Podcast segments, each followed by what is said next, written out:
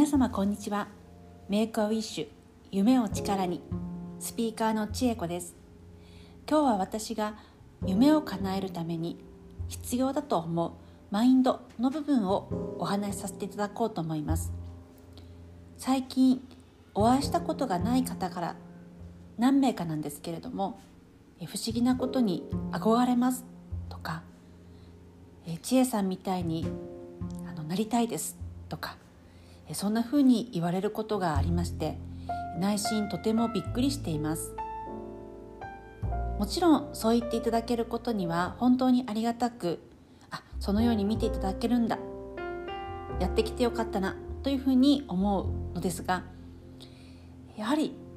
自分の知らないところで人にそういう印象を与えているんだなとも思うわけです。そこで少し考えてみたんです。私は、えー、例えばインスタグラムの発信も、えー、多くのインスタグラマーの方とかがされているようにとても綺麗な、えー、フィードを作っているわけでも実はなくてですね、まあ、結構その時思ったこととか、え、そういうふうに発信をしています。また、え、他のブログとかツイッターも実はしていないんですね。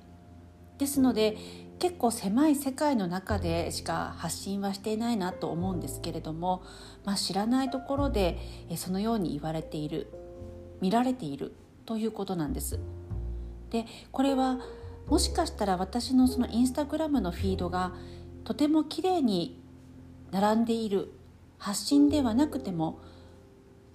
相手の方が無意識レベルで何かを受け取っているんじゃないかというふうに思ったわけです。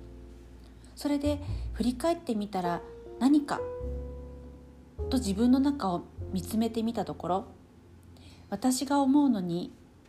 自分の中のその軸だったりとかこれは絶対に譲れないとか私はこれが好きとかこの世界観が大好きこの世界観の中で生きていきたいとかあの伝えたいというよりもこの世界観は譲れません。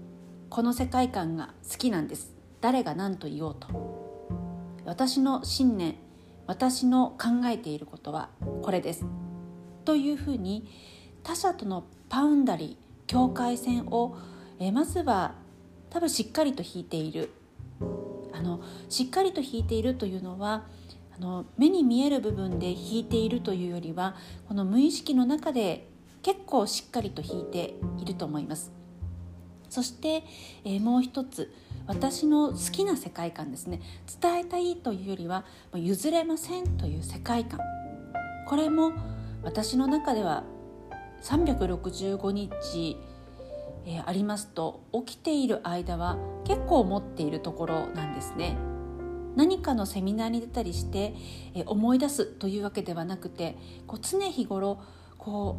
ういつも感じている思っている。そしてそれに近いものを見ると私の中でいつも反応が起きているんです。その反応というのは私の部分ではあの体の感覚でいうと仙骨のところがこう動くという感覚が実はあるんですね。私はあの長い間自分の体のことを観察していますので、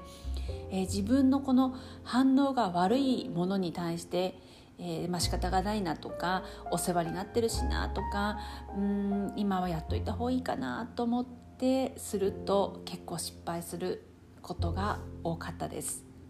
ですので、まあ、体の反応、まあ、直感とか、えー、あとはさっきも申し上げた通り自分の中で譲れないものあとパウンダリー私は夢を叶える上でここが実はとても重要ではないかなというふうに最近感じています。そしてそれをですね発信してますというわけではなく常に自分の中で思っているとそれが周波数となりそれが共鳴していくというところではないかなと思います。皆さんもよかったらご自身の中でどんな境界線を引いているのかというのと